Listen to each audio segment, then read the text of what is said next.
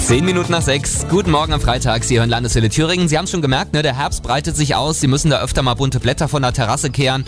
Und sogar aus dem Kindergarten kennen wir das noch. Das Erntedankfest, das steht nämlich an. Ich musste zu meiner Konfirmandenzeit bei uns im Dorf Obst und Gemüse sammeln.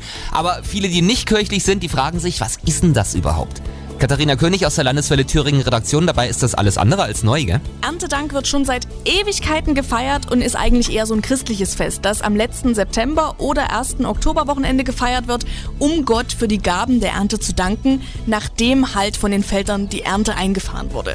Zu Erntedank gibt es auch immer ganz viele Gottesdienste in den Kirchen. Da können Sie oder auch Ihre Kinder oder Enkel die Körbchen mit Obst und Gemüse, die sie haben, spenden und Getreidesäckchen vom Pfarrer segnen lassen. Aber auch außerhalb der Kirche kriegen Sie das Erntedankfest mit auf den Feldern. Da stehen nämlich die sogenannten Erntepuppen. Früher war das ein Mensch, der dargestellt wurde, der da eben diesen Göttern für die Ernte dankt. Heute sind das meistens Strohballen, die so ein bisschen hergerichtet werden, aber im Grunde das Gleiche tun. Nächste Woche ist ja dann Zwiebelmarkt in Weimar und der hat auch irgendwie mit Erntedank zu tun.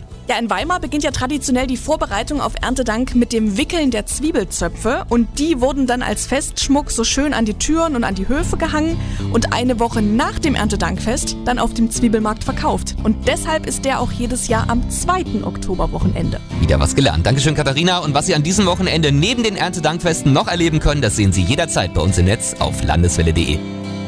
Mann